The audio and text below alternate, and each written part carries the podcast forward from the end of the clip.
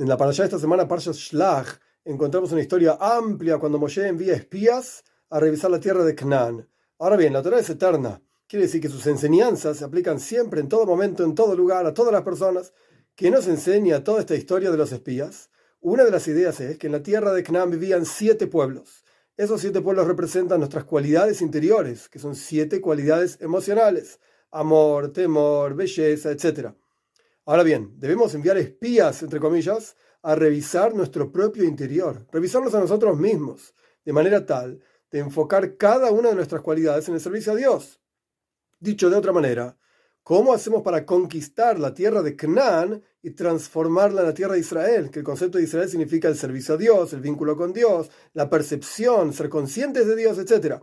Y esto es lo que nos enseña la Parashá. Moshe nos ayuda a revisarnos a nosotros mismos para enfocarnos en Dios.